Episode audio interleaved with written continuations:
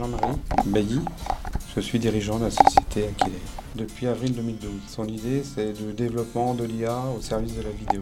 En fait, c'est analyser, c'est analyser les flux vidéo, on va dire scruter l'image et d'en ressortir toutes les anomalies, tout ce qui n'est pas normal, et de remonter en temps réel sur un hyperviseur pour avoir une action immédiate derrière. Basé à la Technopole de l'Aube, nous incube depuis, euh, depuis octobre 2017. En fait, on a été récompensé sur euh, un, projet de développement d'intelligence artificielle sur de l'analyse non supervisée. C'est de l'analyse qui est non instruite dans l'algorithme, dans, dans, nos logiciels euh, d'intelligence artificielle. Donc c'est le lauréat, on était lauréat donc du du 21e euh, édition de iLab Innovation, donc qui est managé par euh, BPI France. Et BPI France donc euh, nous apporte derrière une subvention.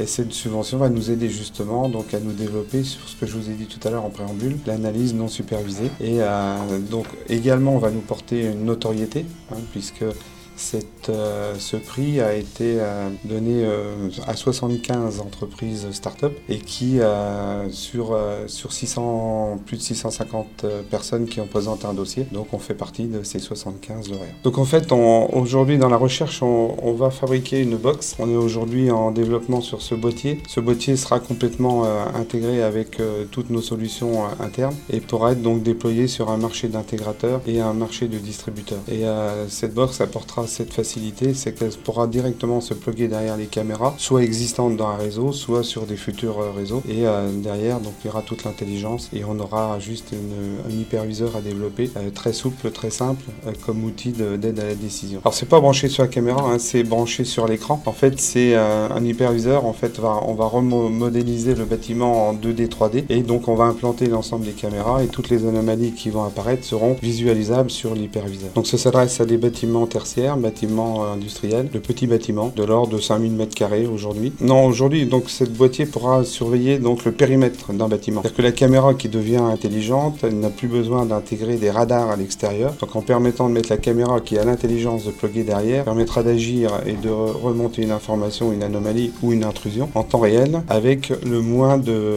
avec beaucoup moins de fausses alarmes. Aujourd'hui, vous avez des détecteurs infrarouges qui sont à l'extérieur, vont déclencher si un chat, un chien passe, alors que nous, on a catégoriser l'humain donc c'est que lorsqu'un humain entrera dans le périmètre qu'il sera donc détecté. Alors nous avons testé une gare. Alors la gare, là, c'est sur un autre cas d'usage. Aujourd'hui, la gare de Valence, nous avons expérimenté sur une trentaine de caméras, donc la recherche d'un colis abandonné. Une fois que ce colis est détecté par le fait qu'il est resté un certain temps immobile, donc on va rechercher dans le réseau de caméras la personne qui l'a déposé, créer son descripteur et d'aller rechercher dans le temps présent le positionnement de cette personne. Et du coup avertir la, comment les vidéos prétrouilleurs vont avertir les gens de la SNCF qui pourront demander à cette personne de reprendre son colis. Toujours, toujours dans l'accompagnement, simplification, rapidité et efficacité. Alors aujourd'hui, on a fait l'expérimentation sur la gare de Valence et on a une autre gare en Rhône-Alpes qui aujourd'hui, euh, on attend notre euh, bon de commande pour pouvoir l'équiper sur le double de caméras, donc soit 60 caméras. Alors sur la box, y a, oui sur la box, donc ça aussi c'est un produit qui sera pour nous commercialisable début janvier et les d'autres usages sur euh, ce qu'a parlé tout à l'heure Olivier Laverne sur une, un produit qu'on qu'on est en train de finaliser en développement sur du masquage automatique pour des lieux publics.